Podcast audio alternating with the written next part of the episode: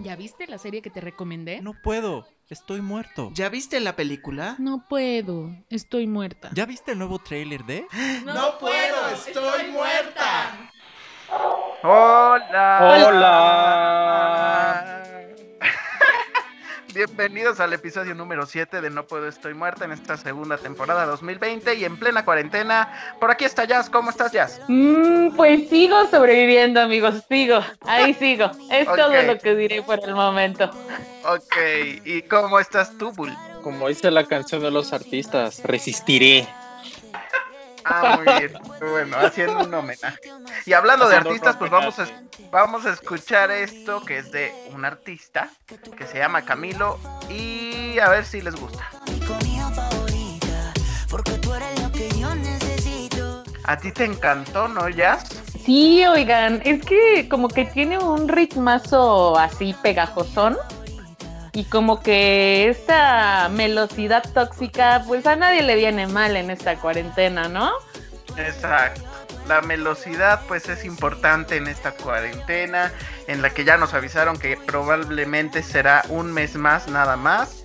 No lo sabemos, pero esperemos que ya para principios de junio podamos algunos ver la luz. Hay otros que la siguen viendo de a diario. Ya. Perdón. Sí, no, no es que...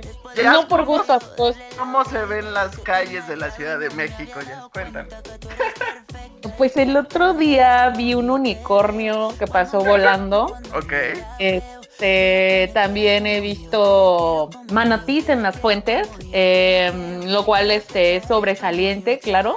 Em, o bueno, ¿saben qué? Yo nada más pienso que en últimas semanas he visto ya más flujo de gente. Me asusta un poco que la gente crea que esto es un juego. em, y que sobre todo pues anden así a lo valiente, sin cubrebocas y eso. Cuiden mucho a sus niños. La verdad es que pues a uno se lo puede cargar el payaso y todo, pero pues las criaturas, ¿no? Eh, darles la información necesaria, ¿no? Exactamente, y aunque ya lo escucharon seguramente en muchas partes o lo han visto también en la televisión, que por cierto, eh, la televisión ha repuntado ahora que la gente está en cuarentena, pero bueno, ese es otro tema. Pero pues sigan las medidas de prevención, eh, sean un poco más cuidadosos en cuanto a las cuestiones de lavarse las manos, de taparse la boca. Ahora ya están recomendando, al menos en la Ciudad de México, cuando salgas al transporte público, llevar siempre un cubrebocas, no tanto porque sea la única medida de protección, sino porque te, te, te ayuda a que no contagies en caso de que eh, lamentablemente tengas el virus o que no te, te contagies si alguien más te pudiera contagiar. Entonces, pues tomen todas las medidas necesarias, pero a lo que nos compete a nosotros es decirles un poco del entretenimiento que pueden ver en casa durante esta cuarentena y por eso es que nuestro amigo Bull, como siempre, está a la vanguardia y se puso a ver unas películas muy interesantes y ¿por qué no nos hablas Bull de Trolls World Tour? Así es, Trolls World Tour, la secuela de la película de 2016, que ustedes recordarán mucho por la canción de Justin Timberlake, la de Can't Stop the Feeling. ¿Sí la recuerdan? Ay, muy, muy entonado. Bull. Bueno, es lo más famoso de esa película, porque Ay, qué feo que seas así. yo realmente no la recuerdo mucho, pero bueno, fue lo suficientemente exitosa para que hicieran una secuela que por el coronavirus no se pudo estrenar en cines. Universal Pictures la estrenó al 100% en plataformas digitales por medio de, de iTunes y tiendas en línea, entonces pues la pueden comprar. Y pues básicamente continúa la odisea de Poppy y Branch. Estos trolls regresan y buscan lograr la paz entre todas las tribus de la música, que para ellos son es nueva música que es la música funk, country, techno, clásica, pop y rock. Entonces, o sea, si ustedes vieron la anterior es meramente un musical con canciones eh, pues famosas de varios artistas también famosos, incluidos Justin Timberlake otra vez. Entonces, la película es muy familiar, pero resulta pues muy predecible, es un entretenimiento, entretenimiento fácil para los niños, eh, pero también tiene un aspecto visual muy intrigante, muchos colores en el mundo de los trolls, entonces para los pequeños de, la, de cada una de las casas creo que es una buena opción, pero no creo que realmente una secuela fuera necesaria. ¿Cuántos años tienes tú? Tengo 36. Pues entonces no nos importa que tú no quisieras una secuela de Trolls. La pueden ver en internet si saben dónde buscar. Ah, vaya, vaya. La piratería. Qué Una piratería. Lo que más nos faltaba. Oye, Bull, y también viste, quizás también con este método tan novedoso tuyo, eh, Downton Abbey. No, fíjate que Downton Abbey sí está, bueno, también disponible en, en tiendas. No sé si ya esté gratuitamente en alguna plataforma, pero bueno, ya está disponible en internet. Y esta es una adaptación, una película de la serie de televisión que estuvo entre 2010 y 2015. Esta serie yo no tuve la oportunidad de verla, pero es una serie de época donde muestra las aventuras de la familia Crowley, que son una familia de la realeza. Entonces, esta película continúa la trama. Y la trama básicamente en esta, en esta adaptación es que en 1927 el rey y la reina van a visitar la casa de la familia Crowley, que se llama Downton Abbey, y pues pone a todo el personal de la casa, que pues son como 10 personas que se encargan del aseo y todo, en una lucha contra el tiempo para que todo esté listo y también en una disputa ahí contra los sirvientes de el rey y la reina. Entonces, la verdad yo no soy, estoy muy familiarizado con esta serie, pero se me hizo muy entretenida, muy elegante.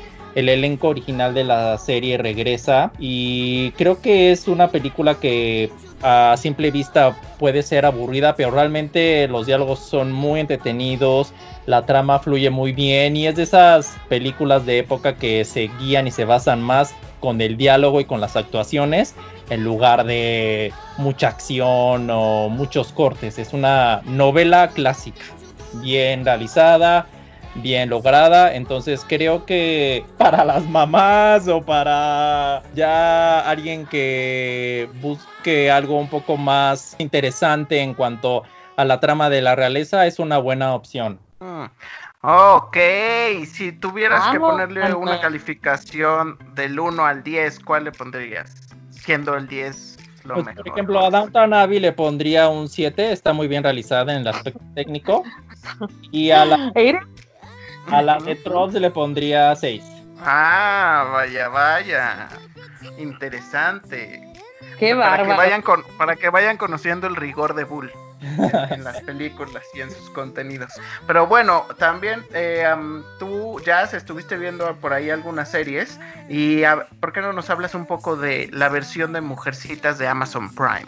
Oigan, pues ya sabemos que Mujercitas, pues en el cine sorprendió a algunos como de gustos, comillas, exigentes, este, como Bull. No les encantó, pero pues bueno, es Mujercitas. Eh, eh, pues en Amazon hay una serie que se hizo miniserie de esta adaptación, pues ya por todos conocida o por muchos conocida de, de este mm, de Luisa May. Eh, y pues bueno, pues sorprendente, la verdad es que a pesar de que pues justamente es una miniserie de época, eh, toda la adaptación estuvo muy bien hecha, es bastante ágil. Bueno, entonces esta, esta adaptación de, de Luisa May, pues eh, llega a ser sorprendente porque es bastante ágil en esta miniserie. Los personajes, pues, tienen este encanto particular. Evidentemente, es eh, una carga feminista old school eh, la que tiene esta película, pero realmente me pareció muy bonita, muy bien hecha. Eh, es sencilla, claro, no, pues tampoco está como llena de espectacularidad, ¿no? O pomposidad, ¿no? Tiene lo necesario. Me pareció muy buena. eh, el trabajo de la directora Vanessa Caswell se nota bastante bien en, en la parte de toda la cohesión que lleva el ritmo de, de esta serie y la recomiendo bastante, ¿eh? si no tienen ningún acercamiento con la novela eh, o con otras películas de mujercitas, es una buena adaptación. Ok, tú que sí has visto varias, supongo, de, de las realizaciones o de las adaptaciones de Mujercitas, eh, ¿la colocarías entre las mejores o si o cuál sería tu favorita? No, amigo, no he visto tantas. Ahorita no que recuerde, pero me Ah, pareció. vaya. O, o sea, lo que me pareció bueno es que sí. Evidentemente sí es algo que tiene un toque de, o sea, pues que está hecho, pues una adaptación de época, ¿no? Pero hasta eso sí me pareció que eh, no es lenta, porque de hecho la historia de Mujercita, si se ponen a pensar, es como un poco lenta, ¿no? Y de pronto eh, un mal manejo de esta trama pues llega a entorpecer mucho el ritmo. Lo que me parece es que es moderno y que realmente eh, se agradece, es, es una muy, muy buena adaptación. Ok, bueno, pues ahí está esta opción en Amazon Prime. Y también viste Goop Lab, ¿no? Good Lab con Gwyneth Patrol, que está en Netflix, chicos. Es muy curioso este el formato de esta serie documental, em, porque yo nunca había tenido como identificada la personalidad de Gwyneth fuera de su rol de actriz, ¿no? Entonces resulta ser que esta eh, pues esta actriz tiene una compañía que se dedica a buscar el bienestar y este que fomenta un estilo de vida en el que encuentres técnicas alternativas para ayudarte a enfrentar situaciones que no te están dejando tener una vida óptima, ¿no? Eh, te va presentando una técnica diferente, por ejemplo, eh, en, un, en el episodio 1 que se llama El viaje sanador, te muestra cómo puedes hacer un viaje de hongos, ¿no? Obviamente no lo hacen en Estados Unidos, van a Jamaica. Hasta Jamaica, estos, este, estos personajes que trabajan con Gwyneth, pues van y se inducen un, este, un viaje acá bien astral para poder enfrentar cuestiones este, de traumas, de este, ciclos que no pudieron cerrar eh, y cosas así. Eh, también te muestran, te hablan, por ejemplo, del clítoris, eh, te hablan como de una técnica que a mí me pareció impresionantísima, que es este inmersiones en agua super helada. Entonces me parece como una cuestión que a la gente que le gusta como explorar todo este mundo de terapia alternativa me parece muy razonable porque sí presentan pues de alguna manera pues el enfoque técnico y científico de lo que puedes hacer con algo natural y con estas técnicas. Te dicen eh, cómo funciona y para qué funciona pero eh, también hacen llamados a ser este prudente no saber buscar a alguien que pueda hacerlo, pero no de manera clandestina, porque puede ser peligroso. Eh, lo que sí es que le han criticado mucho, mucho, mucho, que eh, esta serie, pues en realidad creen que no tiene contenido informativo, sino que es más como un informe- infomercial gigantesco, este, separado en capítulos. Yo les diría que si les gustan este tipo de cosas, pueden este, explorarlo, claro, con criterio y eh, pues me parece interesante, me parece interesante y sobre todo me, me, dio mucha risa conocer esta parte de Gwyneth que no me imaginaba en lo absoluto, ¿eh? Pues Creo es, que- un person- es un personaje bastante odiado en el Vox Populi. Entonces, pues es interesante conocer un poco más de ella para ver, pues, de qué está hecha realmente, ¿no? Sí, sí, sí. Y Bull, creo que me pareció que tú también viste por ahí algo, ¿no? De Sí, esta serie. vi unos episodios y como comentas, es una serie reality, me atrevería a decir un poco bizarro, porque ves a Gwyneth en su en otra faceta y la verdad es que pues a mí no se me hizo muy convincente, pero igual lo que vende y lo que predica es peculiar, pero por alguna razón sí creo que tiene cierto, o sea, sí te brinda interés y como que quieres ver qué más ofrece y qué más hace Winnet. Pero es rara, es peculiar. Ok.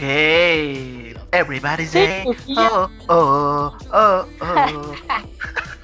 Sí, pues Ok. es que yo creo que sí es, sí es interesante, pues este, como que si tienen ganas de generarse polémicas ahí en su encierro, aprovechen, este es un buen material.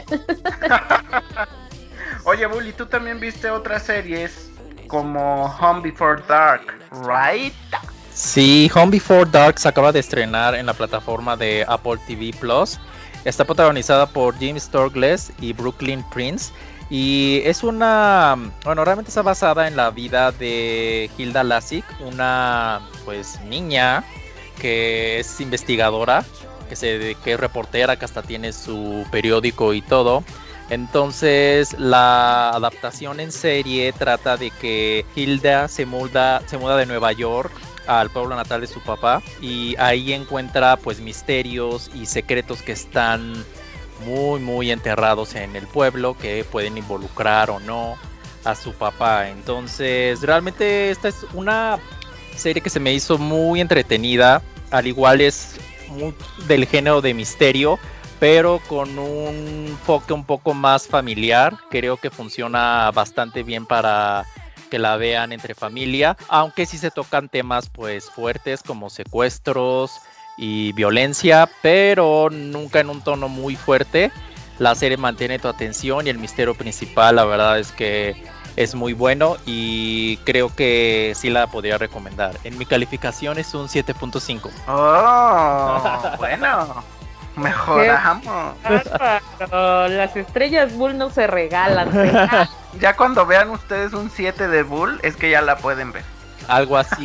y más o menos, sí. Sí, así es. Oye, y también viste Little Fires Everywhere. Little ¿En dónde? ¿En Fires? Everywhere. Es, exclu- es- esta es una exclusiva porque esta serie oficialmente todavía no llega a México. Está en la plataforma de Hulu en Estados Unidos, aunque hay maneras de verla aquí también. Y ¿Qué es, manera? es por internet. Mm, ¡Qué barbaridad! Dos en el día. ¡Qué bárbaro! Bull, no tienes Exclusivas, que son hacerlo. exclusivas. Son, estás exclusivas. descarando en cuarentena, Bull. No Sí. que no lo hicieras, sino que ya lo estás Que evidenciando. hay que buscar contenido, no hay que conformarse con. con Este vato, de veras. No, andas Ya, impasible, Bull. Que nuestro, el- el- nuestro actual presidente de la República está ante en contra de la corrupción. Solo dejaré ahí un comentario. Sí, no, aquí no somos políticos.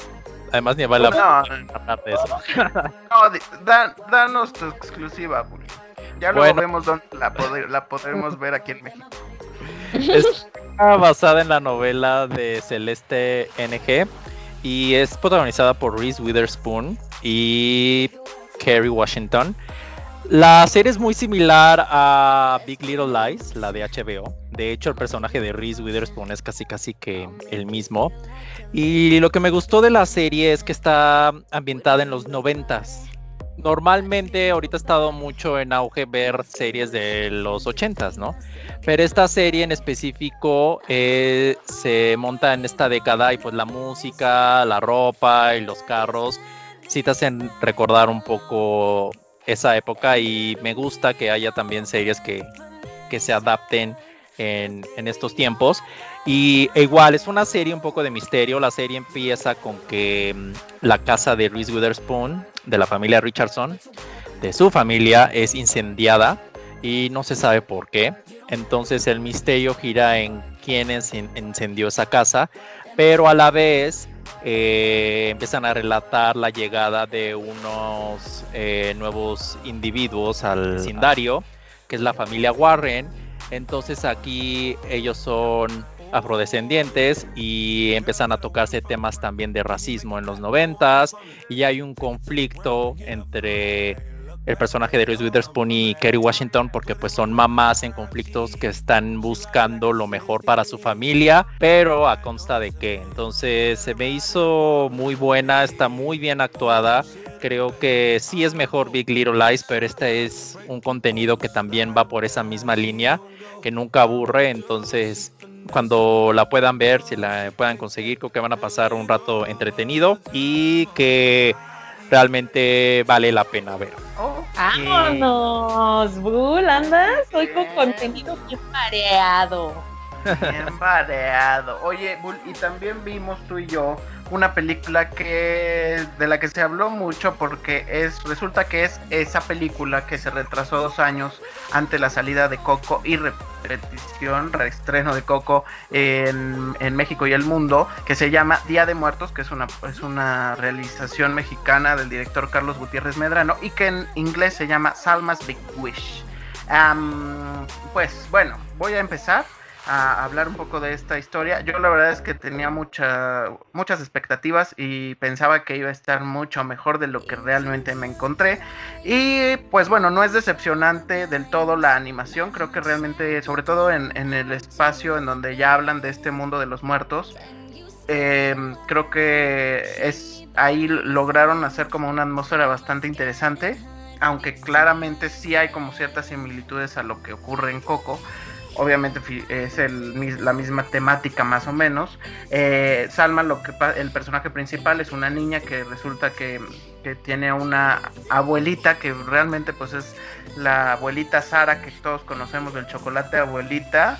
Es esa figura y que además la película tiene como todos estos guiños de, de personajes este, del, de, pues, del entretenimiento mexicano. Simplemente el nombre de la protagonista pues es el mismo de, una de las actrices que de las primeras mexicanas que llegaron a Hollywood y que de alguna manera triunfaron, que es Alma Hayek, pero esta se llama pues Alma, ¿no? Y pues la abuelita es la abuelita del chocolate abuelita y ella le pues le dice que, que más bien ella no conoció a sus papás y lo que ha intentado toda la vida es llamarlos a través de un eh, pues de los eh, rituales de Día de Muertos, o sea, a través de una ofrenda pero pues obviamente se lo prohíben porque pues hay un secreto ahí como de brujería que involucra a los padres de Salma, ¿no?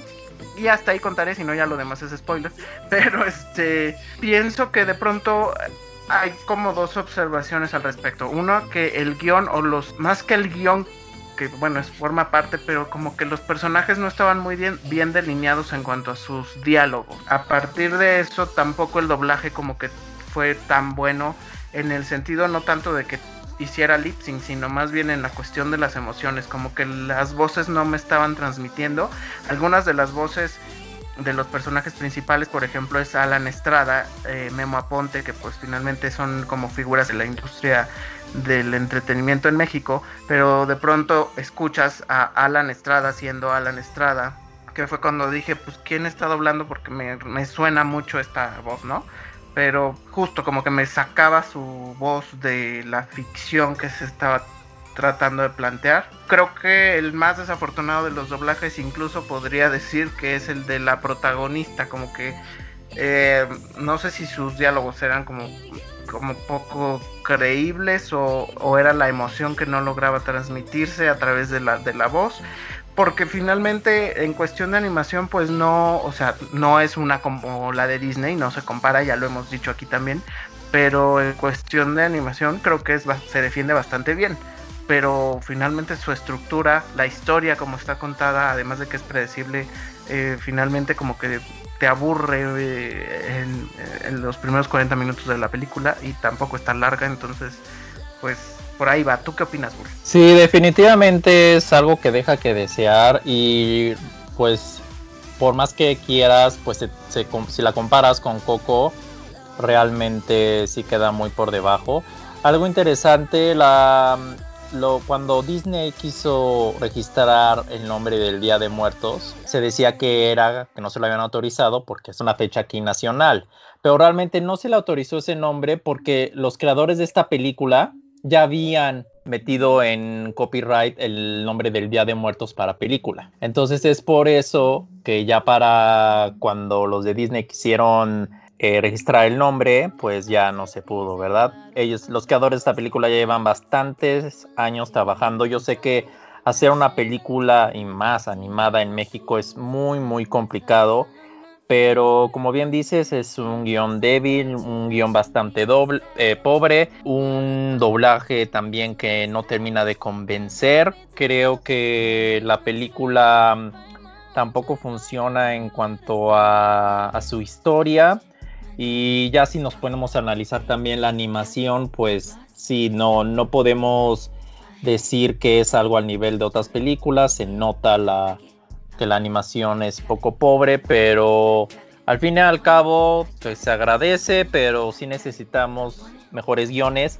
Y creo que aunque Ana y Bruno no tuviera la mejor animación, es, un es, es, un, es algo más rescatable y es algo que es una película donde puedes ver que sí hay maneras y talento en México para lograr un resultado que, que sea satisfactorio y que te invoque y te dé más en lugar de esta película.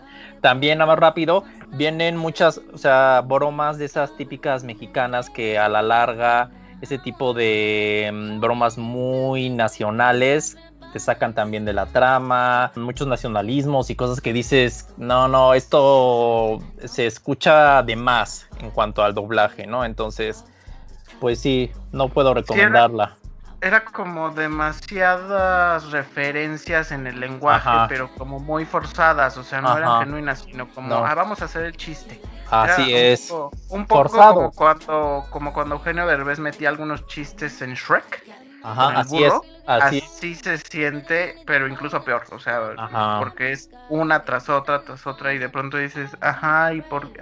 O sea, finalmente cada lenguaje o cada, cada momento de una película o de un producto audiovisual debe de comunicarte algo, y de pronto pareciera que en estos momentos en los que estaban metiendo el chiste como a fuerzas, pues realmente no, no estaba sumando eh, a, a nada la historia. Entonces es ahí cuando dices, ajá, entonces ya estamos aquí enfrascados en un diálogo mientras tienes aquí a los monstruos enfrente, ¿no? O sea, es este, o sea, pierde como toda credibilidad eh, en ese sentido la película. Obviamente, como dices, pues sí, el esfuerzo se, el esfuerzo en cuanto a lo visual, pues se agradece, pero pues tiene esta otra parte que sí tiene Ana y Bruno, que es como un guion mucho, o sea, te llevan como a una historia mucho más cuidada y tienes como pues un twist interesante y es algo realmente novedoso y aquí pues realmente parecía una, un capítulo de La Rosa de Guadalupe tan mal, col- Sí. tan mal col- contado como un capítulo de La Rosa de Guadalupe, solo que en animación. Así es. Bueno, pues bueno, pasemos, ya que empezamos a hablar, esto pues lo, se estrenó el año pasado en noviembre, pero por ahí Pues, ¿qué ya... triste, ¿eh? Sí, la verdad ¿Qué que sí, Está en Amazon Prime, por si, tu- Ah, si sí. la quieren ver.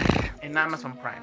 Por si a los niños se la quieren poner, este pues pónganse. En algún momento me haría el tiempecito para echarle. Tampoco he visto Coco.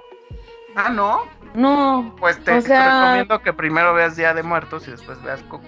A ver cómo es es, la que sabes experiencia. que también hay que estar en mood para ver esas cosas. Y yo no he estado en mood para ver Coco. Entonces, este. No, no. Me tendré que hacer el tiempo cuando ya este mi capacidad emocional me lo dé. y este, pero sí, pues ya tomando en sé. cuenta sus comentarios, eh, puede ser como interesante hacer este descubrimiento de Día de Muertos y ya después de Coco. Ya si Exacto. se me si se me apaga el botón de ganas de vivir, pues ya les cuento, ¿no? O no, ¿no? Exacto. Oye, y hablando de muertos, tú estás viendo The Walking Dead, ¿no? Sí, como si fuera poco, ¿no? O sea, en plena pandemia siento que es necesario. Eh, pues está ¿Cómo muy interesante. eh, no, pues es que siento que ya en, de un momento a otro el coronavirus puede ser este ataque zombie. Entonces, este, eh, decidí que tenía que repasar mis técnicas de supervivencia eh, para un ataque zombie. Y qué mejor que viendo The Walking Dead. Em, pues bueno, apenas liberaron 10 temporadas en Amazon Prime. Me parece que muchas personas habrán visto ya o han sido parte del fenómeno de The Walking Dead, pero esta no deja de ser una buena recomendación por el nivel de producción que es eh, esta serie que pues eh, sin duda a, a más de uno nos ha dejado al borde, al borde de todo lo que quieran. O sea, creo que de las de todo de todo el material que he consumido de zombies, The Walking Dead ha sido uno de mis favoritos porque se toman las cosas súper en serio y también pues hay bastante drama, eh, no solo tiene que ver con los zombies en sí, sino también con las dificultades que representa la supervivencia humana, ¿no? Entonces, pues todas las temporadas, todas las temporadas de The Walking Dead ya están en Amazon. Eh, son pues 10 que se estrenó a partir del 2010 y eh, pues solo la siguiente, la segunda se tardó un poquito más, pero de ahí en fuera hubo año con año, así de sorprendente ha sido esta pues esta serie. Y por supuesto, yo necesito, necesito hacer este recuento porque debo de aceptar que en algún momento ya no, le perdí el hilo, le perdí el hilo de Walking Dead y me perdí el debut y paso de mi amado Jeffrey Dean Morgan, que es, es el más malo de todos, el malo, el malo, malvado, malvado, patán, desgraciado, que sí he visto varios spoilers y que sí este espero con muchas muchas ansias ver su actuación porque eh, pues es un gran ah Negan o Negan no sé cómo se pronuncie porque pues todavía no llego ahí. Este y mi inglés pues como ya se ha mencionado no es tan bueno. Eh, pero bueno se les recomienda muchísimo.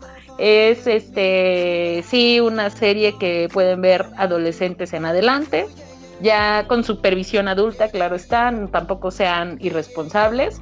Em, y pues vaya, vaya, vaya que es una gran serie. A mí me parece que, no sé, en los últimos, en las últimas temporadas que también el guion esté, pero me parece que el guion ha sido perfecto. Ahorita que la estoy viendo de nuevo, em, pues la temporada 1 por lo menos la he visto unas otras cuatro veces antes y me parece fantástica. Eh, los actores, las actrices me parecen perfectos para, para pues casi todos los papeles, ¿no? Digamos. Yo no sé ustedes chicos si ya alguna vez han visto The Walking Dead o si les gusta The Walking Dead. Yo vi solo el primer episodio y me quedé con ganas de ver más, claro. Cuando, cuando aún estaba en Netflix y este, pero pues es que son capítulos bastante larguitos, entonces no ha habido mucho tiempo de, continuar con ello. Pero no me desagradó. yo vi hasta la quinta temporada. Se me hizo una serie que tuvo un inicio muy bueno, pero fue decayendo y ahorita ya es un concepto desgastado que ya van en la temporada 10 y creo que, o sea, estuvo bien, debió haber sido una serie más corta y ahorita ya siento que ya están como que fuera de, historias y yo llegué hasta la quinta temporada. Yo más o menos me quedé, si mis cálculos no me fallan, como en la quinta, sexta temporada también. sí, hay capítulos que de verdad pudieran haber sido omitidos, ¿por qué no? Este, pero eh, sí, sí, por todos los comentarios y todo el fenómeno que se desató, sobre todo con la llegada de de Jeffrey Dean Morgan, eh, sí me dan muchísimas ganas de ver, de ver ese, esas últimas, por lo menos tres temporadas eh, que me faltan. Entonces, a ver, a ver qué tal. Yo ahorita creo que sí verla de, otra vez eh, me está dando pistas de que ya estaban sembradas en los primeros capítulos de lo que ocurre mucho más adelante. Entonces, si son fans de eh, toda esta onda que tiene que ver con eh, el caos y la onda zombie, sin duda The Walking Dead debe ser una serie que no se pueden perder. Es como la enciclopedia de las series de zombies. Así es, justamente ya la pueden ver por Amazon Prime. Perfecto. Sí. Muy bien, pues llegó el momento, el momento más esperado por todos ustedes, por Bull, por Jazz, por todos los que nos escuchan ya desde hace más de un año. Bueno, pues llegó el momento de las mexicanas. Gracias. Aplausos. Eh, ok. bueno, pues, como saben, soy el único que se atreve a ver cosas mexicanas en este podcast. Pues si el Día de Muertos es mexicano, yo la vi. Eso no es atrevimiento, es abuso de tu parte. Pero es hablo de live action, estás haciendo. Estás haciendo un abuso en contra de todos nuestros podcast escuchas. Miren, ahora, ahora en cuarentena. Ahora los estás dejando muertos, ahora sí. Necesitamos variedad. Por eso Ah. es importante. De pronto uno necesita cosas no tan bien hechas, pa- también para pasársela bien y ver cómo, cómo, cómo se pueden mejorar las cosas. La verdad, esta, la película de la que les voy a hablar no me pareció tan mal hecha. Nuevamente tiene sus áreas de oportunidad, pero creo que en cuanto a comedias mexicanas se sale un poco de lo que últimamente hemos visto en cuanto a comedias románticas. Es como una comedia más de situación y habla como de los problemas familiares eh, eh, de, pues de, valga la redundancia, de una familia compuesta por cuatro hijos y la mamá que acaba de morir. Pero eh, el conflicto real es que pues la, la mamá o en, también la abuela, porque hay nietos en esta familia, pues acaba de ganar un, la lotería. Y entonces en torno a eso, pero se acaba de morir también. Entonces pues todos los hijos obviamente están buscando eh, cómo hacer o cómo cobrar ese dinero, ¿verdad? Entonces a partir de ahí se empiezan a dar varias situaciones y que eh, obviamente van descubriendo muchas cosas de, de en torno a la familia, ya saben los típicos secretos que, que se guardan por mucho tiempo y que en estos momentos pues de pronto llegan a ocurrir. Entonces, eh, en el ranking de Bull, eh, esta película quizás tendría un número 3 o 4, pero eh, para los que somos un poco más flexibles en nuestros gustos, eh, yo sí la recomiendo para pasar un rato agradable. De pronto sí te saca, te, suel- te suelta unas cuantas carcajadas y cumple con el tema de entretener y no te asquea como otras películas también mexicanas que si dices basta la tengo que detener, ¿verdad? ¿De qué estoy hablando? De una familia con madre o como la encuentran también en algunos la- lados, mole de olla, receta original, así también la han titulado. Entonces, esta una familia con madre la encuentran claramente en Claro Video, porque ya ven que estoy explorando esa plataforma. Entonces, Ay, este, claro, Tenía que ser. claro. Este con- contenido, esta recomendación fue patrocinada por Claro Video. Claro Video. Escríbete. No, no vayan a creer, ojalá nos estuvieran dando algo, muchachos. Pero no. Este, ¿y quién participa del reparto? Pues está Arcelia Ramírez, Pilar Iskik, eh, Rodrigo Murray, Tara Parra, Héctor Bonilla, Daniel Figueroa, Juan Carlos Barreto, Gabriela Cartol, Tatiana del Real, Guillermo Avilán y Gira- Gerardo Lizalde. Ahorita por el nombre quizás muchos no les hagan sentido, pero ya cuando vean sus rostros van a decir, ah, es cierto, es él. Eh, Oye, tiene son buenísimos. Son buenísimos. Sí, Tiene un realmente buen reparto. ¿Qué onda? Tiene muy elenco. Por eso te digo, eh, la dirección es de Enrique Arroyo. Obviamente, les digo, tiene sus áreas de oportunidad. La lanzaron en 2017. Yo, la verdad, no había escuchado de ella hasta ahora que la vi en las plataformas. Y me sorprendió favorablemente. eh, pero si ustedes son un poco más exquisitos como Bull, probablemente no la quieran ver. Entonces yo les estoy advirtiendo que este es un buen contenido. Tú, por ejemplo, Jazz, que eres como un poco, este, A ver, pues, a ver qué soy. A ver, a ver, a ver. eres un poco, ¿cómo, A cómo ver. describirte? Espérame, me pones nervioso, ¿sí? Ya sé, por eso te presiono, para que lo digas. No lo pienses tanto. Que soy qué.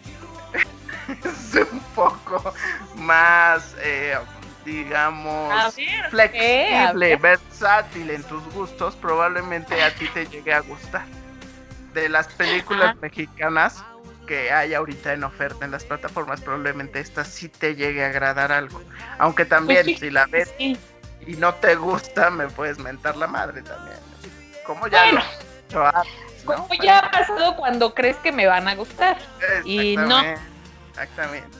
Pues bueno, esa fue mi recomendación de las películas mexicanas para esta semana. Creo que esta es una buena opción. Es eh, mejor a las, eh, creo que sí, sería mejor a las otras que ya, de las que ya también he hablado aquí. Y tú viste, cambiando de tema radicalmente ya, Ladrones de la Fama, ¿no? De Sofía Coppola, ¿cierto? Es cierto. ¿Cómo lo supo? No Qué bárbaro. Producer andas en todo. me Qué llegó mi bárbaro. radar así de Sofía Coppola, Ladrones Sí, de la Fama. estaba cifrado, ¿no? Y todo. Ajá. Pues bueno, eh, mm, ¿saben qué? Esta película, no sé, o sea, no sé. No, ya la había visto con anterioridad y la encontré porque quería hacer un maratón de Sofía Coppola para justo complacerlos con algunas eh, películas que les estamos recomendando por si no las han visto.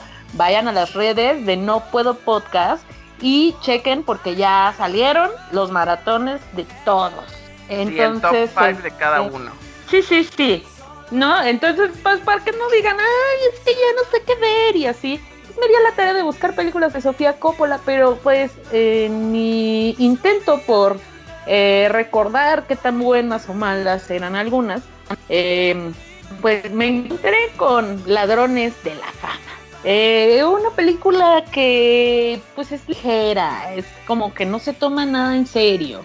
Es eh, pues la historia de unos, unos adolescentes que pues están obsesionados con la moda, con el lujo, pero pues que son de familias que no tienen tal vez el recurso para poderles dar esa vida, ¿no? De ropa de diseñador, eh, joyas, autos de lujo y la gran vida que ellos quisieran tener.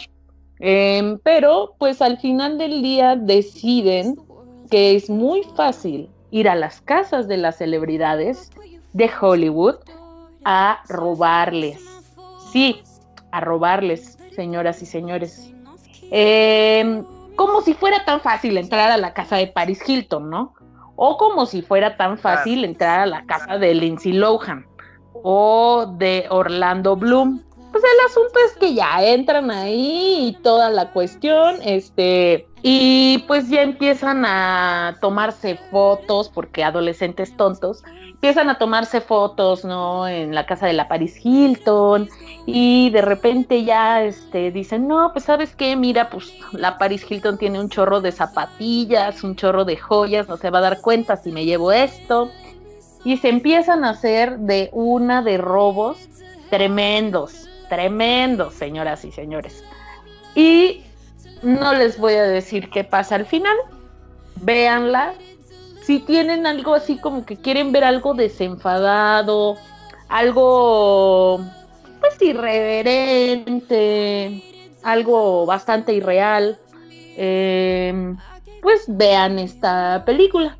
Esta película de que fue dirigida por Sofía Coppola, quien tiene mejores trabajos, la verdad, tampoco les voy a decir que esto estuvo tan malo, o sea, solo entretiene, eh, pues fue lanzada en 2013 y eh, pues está bastante entretenida, ¿saben? entonces, pues sale eh, Emma Watson, hace, pues se veía muy morrita, pero pues no, según yo ya no, no, no era tanto porque pues fue el 2013.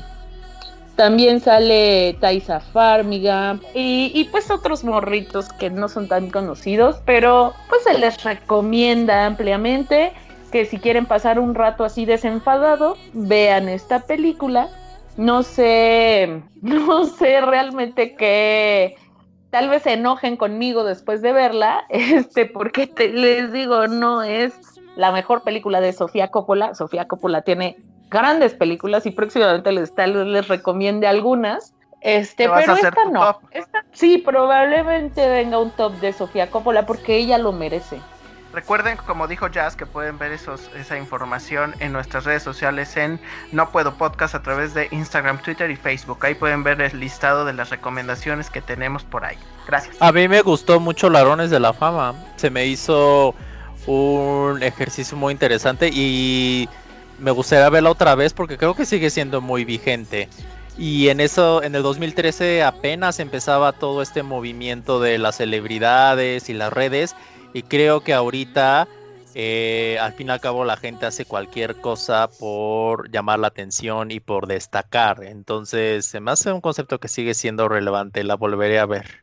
El Oye, concepto sí es vigente, o sea, sí, pero, o sea, honestamente, creo que no llegó a su potencial el, el, el tópico. O sea, me parece que quedó, para mi gusto y para todas las otras piezas de Sofía Coppola que he visto, me parece como que estuvo así como de, eh, o sea, no es mala, es entretenida, pero a mí no me dejó totalmente satisfecha. Volverla a ver fue como, mm, sí, no, no era buena, o sea, pero tampoco es mala, es entretenida. Interesante. Oye, y al respecto de eso, hablando de ladrones de la fama o, y- o de gente muy ostentosa y así, eh, tenemos en la línea a una invitada que pues ya ha estado con nosotros. Eh, ¿Cómo estás, Pau? Hola. Hola, Pau, ¿cómo estás? ¿No quieren saludarla, chicos? Hola, Pau. Hola, Pau. ¿Cómo están? Oye, Pau, te vimos en un, en un en vivo compartiendo tu talento, qué bárbara. Sí, por cierto, quiero volver a saludar a mi amiga Talía, compañera de la vida, que siempre ha estado muy presente. Claro, Pau, pues eh, sí, eh, ¿crees que vayan a tener esta gira de la que se habla? Pues yo ya hablé con ella, le he estado escribiendo, estado rogando, escribiendo y em, pues estamos en eso, ojalá que sí, porque con la Guzmán ya está muy loquis esa chica. ¿Quieren Ay, qué bárbara. una pregunta? Yo quiero hacerle una pregunta. Oye, Pau, pero ¿cómo es eso de que en tu video no te sabes tus canciones y las tienes que estar leyendo y como que algo pasa y que eh, estabas, te sentías mal o qué sucedió? La verdad es que le pido una, una em, disculpa a mis fans, a toda la gente que me está eh, siguiendo en esta cuarentena y que se está quedando en causa, eh, se está quedando en hasta- Y bueno, eh, me gustaría volverlo a intentar, si me lo permiten. Por cierto, muchas gracias, Arge, porque tú y yo hemos sido amigos desde hace muchos años, aunque sé que te gusta más Talía. Pero eh, bueno, nuestra relación pues va más allá de tus gustos musicales y me gustaría que me dieras la oportunidad de volverlo a intentar con eh, el público que me sigue. Pues adelante, Pau, este es tu micrófono y vamos a escucharla, ¿no, chicos? Claro, sí. Sí, Adelante. venga. Dos, tres. Tal vez porque no decidiste quedarte conmigo. Quizás porque no decidiste quedarte conmigo. No sé. Porque no decidiste quedarte conmigo. Em, Pau, eh, creo que está muy bien, te salió genial esta ocasión. ¿Verdad que sí? Bueno, pues los dejo, chicos, y estén al pendiente de mis eh, próximos tours. Ojalá que mi amiga Talía pues se decida y lo podamos hacer juntas, eh, el disco y la gira. Gracias, chicos. Adiós, Pau. Cuídate. Bye, Pau. Nos Mide la despedimos. dosis. Mide la dosis. Nos vemos, Pau. Pues bueno, ahí tuvimos nuevamente a Paulina Rubio, este, Wow, en este podcast. Uf, no escatimamos. No, no, no, aquí hay presupuesto, muchachos. Aquí hay presupuesto. Claro, Este- se nota. Y bueno, eso, fíjense hasta dónde nos llevó los ladrones de la fama de Sofía Coppola. Em, pero bueno, hablando de cosas complicadas, por ahí nos quedan dos cosas por las que tenemos que hablar. Eh, pues bueno, como saben, he estado viendo algunas películas viejitas que tenía pendientes y eh, me puse a ver Buscando a Dory, que no la había podido ver desde 2016 que salió. Y bueno, Buscando a Dory ¡Hola, amo! Bueno, pues como saben es la, la secuela de Buscando a Nemo y eh, pues ¿qué pasa con el fenómeno de Buscando a Dory? Que desde la primera escena ya estás conmovido y ya este, quieres abrazar a Dory hasta que eh, pues se sienta más segura y pueda encontrar a sus papás. Y pues de eso va la película. Básicamente es muy simple eh, la historia o el trayecto que tiene que hacer Dory, que es que de pronto se, se acuerda que tiene unos padres y que pues que ella se perdió. Y pues es el camino que tiene que hacer para encontrarlos. Y finalmente pues ustedes como en todas las películas de Disney es muy difícil que haya un final eh, pues cómo decirlo trágico. Entonces pues se van a llevar un buen sabor de boca. Si no la han visto, realmente véanla. Es, eh, digamos que una de las películas de Pixar también muy bien realizadas. No es el fenómeno de, de Buscando a Nemo, claramente, pero creo que funciona bastante bien. ¿Tienen alguna opinión? Te voy a decir que no es el fenómeno de Buscando a Nemo, pero es mucho mayor que el fenómeno de Buscando a Nemo. Eh, de acuerdo con una encuesta de Disney, eh, Dory es el personaje de Disney que resultó ser más popular de todos después de Mickey, después de que salió Nemo. O sea, ni siquiera Nemo se volvió tan, tan, tan entrañable para los niños y nuevas generaciones como Dory. Y precisamente esa es la razón por la que decidieron seguir adelante con una secuela basada en y no en Nemo. ¿Saben? Tienen la información, quizás Bull sí, si no ahorita la buscamos, que, porque según recuerdo yo, el fenómeno de Buscando a Nemo, y por eso iba mi comentario, es que en taquilla funcionó demasiado bien. Sí. no sé, no estoy seguro que Buscando a Dory haya sido igual. Sí, también le fue, le fue muy bien a ambas. O sea, realmente, cuando se estrenó Buscando a Nemo, fue la película animada más taquillera en la historia. Obviamente ya se fueron estrenando otras, pero a las dos les fue o sea, al, mismo nivel en cuanto a, a, taquilla. Y la segunda se me hace una, una, buena película. Es muy buena. Y como dice Jazz, realmente, eh, pues creo que incluso Dory es bastante presente en la película de Nemo. O sea, finalmente por, por ahí por ahí le está robando el protagonismo finalmente. Y, es muy sensato que hayan hecho esta, eh, esta película porque pues obviamente la historia de Dory era el personaje entrañable de la película de Nemo, ciertamente, y qué bueno que les fue muy bien, realmente es una historia que funciona para todas las edades y pues véanla, por ahí la pueden encontrar. Yo la vi en Amazon Prime. Y, recuerden amigos, los peces pertenecen al océano, déjenlos ahí. pues sí, y así otras especies también, pero bueno, finalmente me tenía un pendiente de terror por ahí de toda la vida. Se hablaba, se habla también mucho de esa película que es El bebé de Rosemary o La semilla del diablo en España, eh, oh, que es una película de terror dramático estadounidense, pero realmente yo la llamaría como, o sea, ahora que la vi y conociendo como todo lo que se ha hecho después, es más como un thriller psicológico. Así es pero este pero con muchos temas ahí de brujería y así porque finalmente no hay no hay como un no es no es como este terror tipo o sea aunque salió en el 68 mucho más cerca de del exorcista de, creo que antes incluso pero eh, la dirigió Roman Polanski pero finalmente no es como este terror de que hay una escena que te asusta como tal sino más bien es como esta tensión constante que vas sintiendo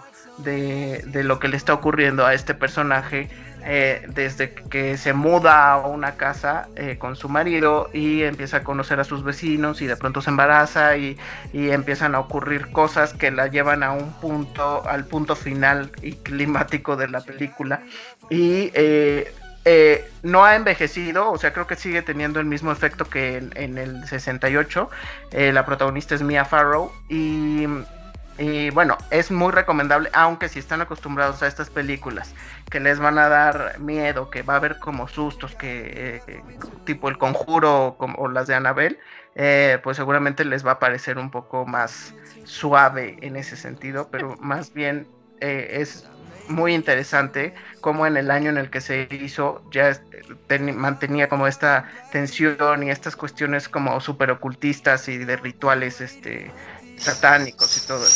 Sí, es un clásico del género y creo que también es, o sea, al fin y al cabo funciona un poco como varias películas que han salido de el miedo y los traumas o lo que sucede en un embarazo. Obviamente aquí llevado a un nivel extremo, pero es como la película clásica de referencia para, para ese tema, ¿no? Entonces, sí creo que es, es, un clásico, sí tiene un ritmo que puede ser un poco lento para las audiencias de, de, ahora. de ahora, pero creo que aún así se, es muy vigente. Aunque Pues, fíjate que se me hizo más lenta incluso El Exorcista.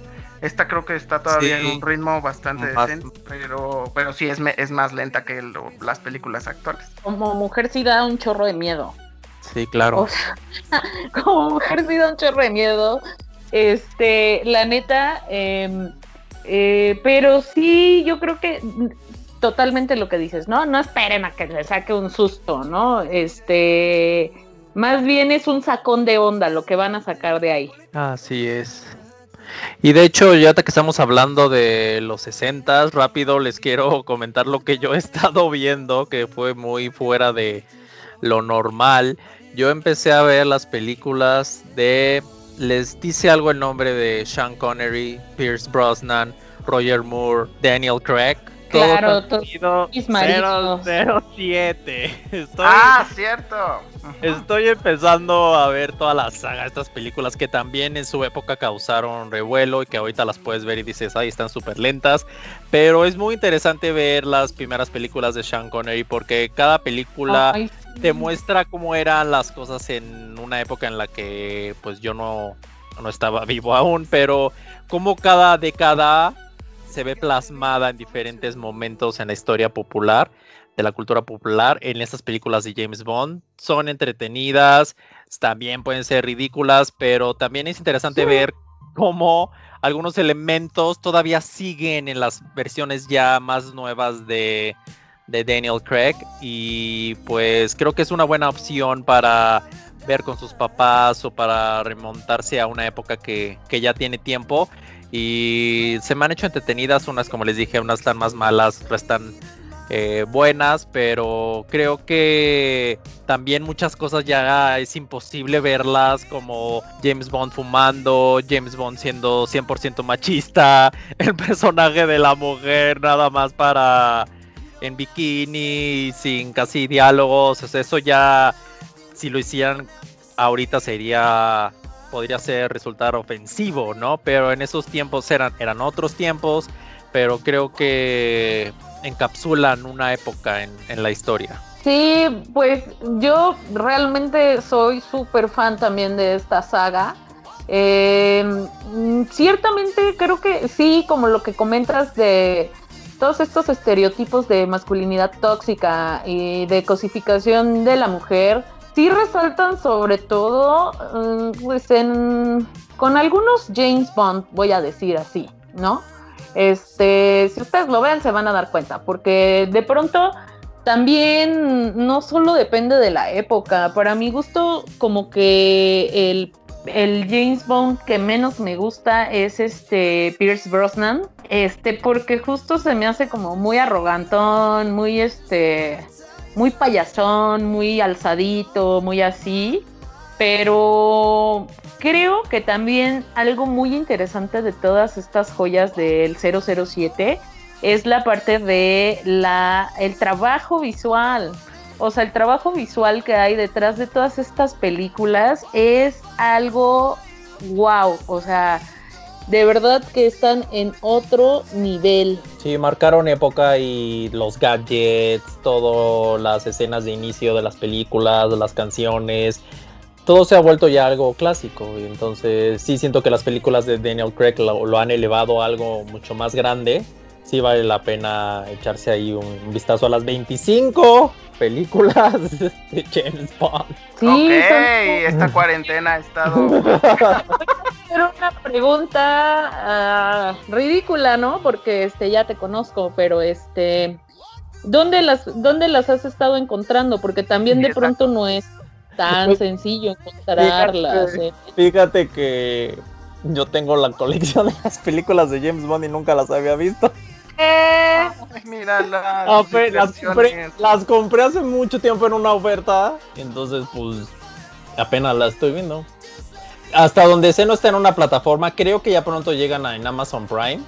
Todas. Pero ahorita con el retraso de Sin Tiempo para Morir, que iba a salir este año. Entonces creo que como que las están esperando a que salga la nueva película. Oye, ¿ya tienes una favorita? De Spy eh, de Spy Who Loves Me Oh. es Así es con Roger Moore. Roger Moore. ujú. Uf, o sea, qué cosa, o sea, pero me encanta por la, o sea, no tanto la trama, porque la trama me da igual. O sea, pero esa película particularmente, justo con el tema que les decía de, mm, de lo visual, eh, esa, esa película me parece así como alucinante, o sea, de verdad, de verdad es una de mis películas favoritas de James Bond y de Daniel Craig, que también me parece súper buen James Bond. Me encanta la de Casino Royale. Sí, a mí también. ¿Y a ti, Bull, en general? Es que no, no las he visto todas, ya te diré cuál me gusta Ah, más. Todavía no, Pero- no las compré. Todavía no he terminado, pero creo que lo que me gusta es que cada quien tiene una favorita diferente, porque las películas los marcaron de diferente manera, entonces creo que Claro. es también algo muy rescatable de esa saga. Muy bien, Claro. pues esa opción también seguramente deben, es- debe estar en plataformas Sí, como debe iTunes o algo así, ¿no? Sí, sí. Bueno, pues eh, con esto hemos llegado al final del episodio número 7, no sin antes recordarles nuestras redes sociales, así que Jazz, ¿cuáles son tus redes sociales? Arroba la mariche guion bajo. Bull, Arroba HD Bull. ok, No me salió mí- cantar.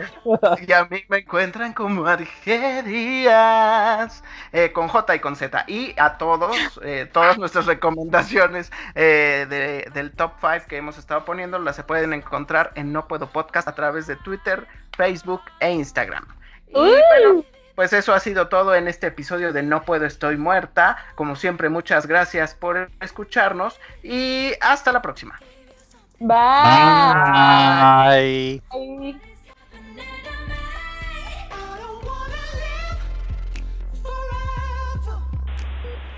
Me gusta estar muerta.